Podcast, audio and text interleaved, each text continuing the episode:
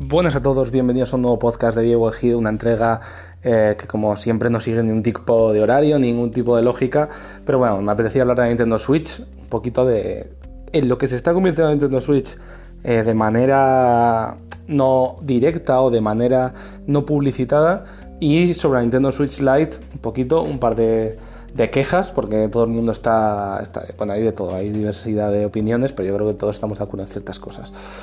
Empezamos con eh, lo que se está convirtiendo, porque parece que es una consola más de Nintendo, parece que es una consola de niños incluso, te podría decir, o parece que es una consola pues, para jugar a Mario, a Zelda y tal. Pero es que así, sin decir nada, sin...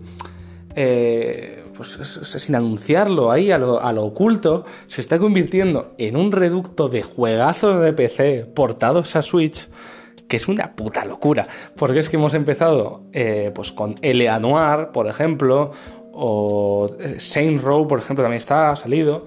Pues que ahora nos estamos encontrando con otros putos juegos como Ballet Storm, que es un juego que estaba más muerto que muertete, o sea, estaba mortísimo, pero de repente ha aparecido en la Switch. Oye, yo me lo he comprado, me lo he vuelto a pasar y además me han dado a Duke Nukem para jugar. Bueno, pues mira, está guay, es divertido.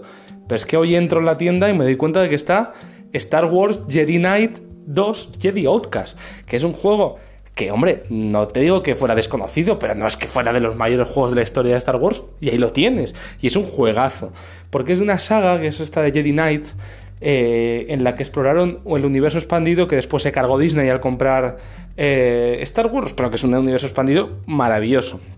De hecho, si saliese Jedi Academy, que es espectacular, sería increíble. Es un juego en el que tú te podías personalizar tu sable láser y podías desmembrar cuerpos. Tenía un, sistema de, de, combate de, de espada láser que yo estoy jugando al Jedi, perdón, al Star Wars Battlefront 2 nuevo, el de 2017-2018. Y te os puedo asegurar que el sistema de espadazos de aquí era bastante mejor, siendo a lo mejor de 12 años antes. Pero es que si la cosa sigue así y encontramos un Bioshock eh, un GTA 4 o un GTA San Andreas. Bueno, San Andreas quizá ya se nos queda un poco viejo, ¿no? Pero un GTA 4, por ejemplo, sí podría ser plausible, quizá ocupa, un poco demasiado, pero estando el Leanuar, que yo creo es de la época, y tal, podríamos encontrarnos que la Switch es ese PC de viaje que un portátil ya se están haciendo como grandes, pero coño, si yo llevo en mi Switch esos juegos a los que yo ya he jugado, pero que me sigue tal, que no necesito internet para jugar, como te digo, como este Jedi Outcast, como el Ballet Storm, como muchos otros, es que se convierte en una opción muy buena. ¿Cuál sería lo ideal? ¿Cuál es el mundo ideal? Que, que las eh, bibliotecas de Steam y las de Nintendo se. O sea, pagando quizá una suscripción o pagando un, haciendo un pago, bueno, pero en plan de, oye, yo tengo estos juegos, me los convalidas, ¿no? Bueno, eso estaría pero no va a pasar nunca jamás de los. Otro paso interesante sería este día y otro paso interesante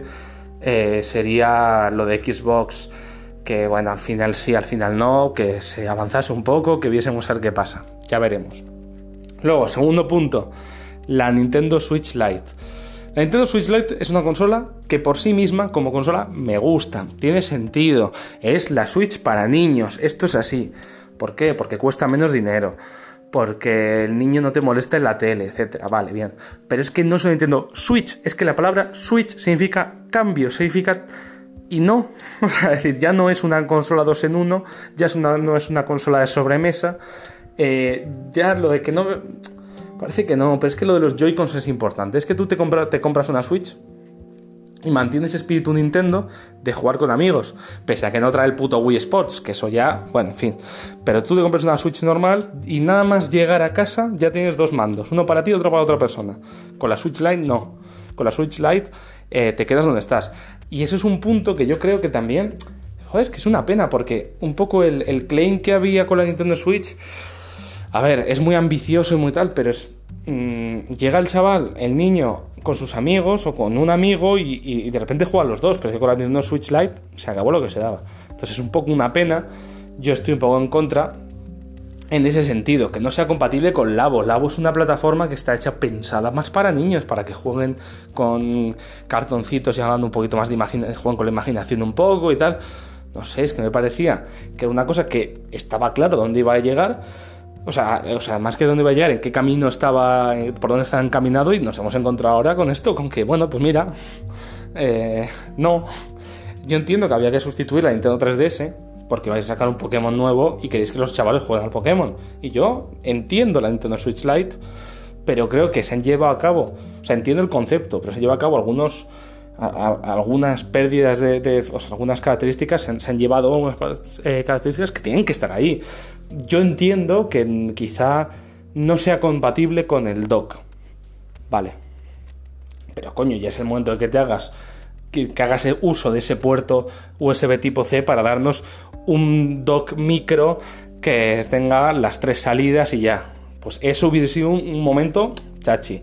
Eh, que hubieses aprovechado todo el frontal, porque el, el body screen ratio, el, ratio de cuerpo-pantalla, esos marcos, perdón, esos marcos siguen siendo lamentables en 2019 y es una cosa que me molestaba mucho de la Switch original, pero en el caso de la Switch Lite me parece que es reírte en la cara de la gente, es decir, no puede ser que estemos con móviles que están trabajando sistemas motorizados por, ciento y por 200 y pico euros y tú no seas capaz de una consola de 220, de 230 euros hacer un té y ala, y hacer, estirar un poquito y extender los marcos. Eso es lamentable. Lo de los Joy-Con es la única que, a ver, mejor si no, pero bueno, habrá que entenderlo y es lo que hay.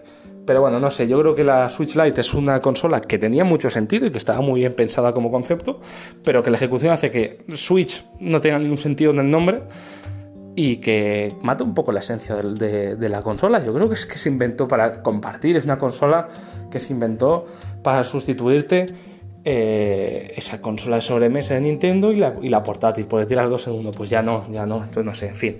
Es una movida, yo os sugiero que si tenéis que elegir, eh, no elijáis la Switch Lite porque es que a, a largo plazo os va a ir a peor, es decir, es que si se extiende el universo de, de Joy-Cons y tal, bueno, pues estaréis perdiendo muchas oportunidades no podéis conectar mandos USB, es que esas otras, que por ejemplo, yo me he comprado ahora mismo el mando creo que es de PDP o de PowerA, ¿eh?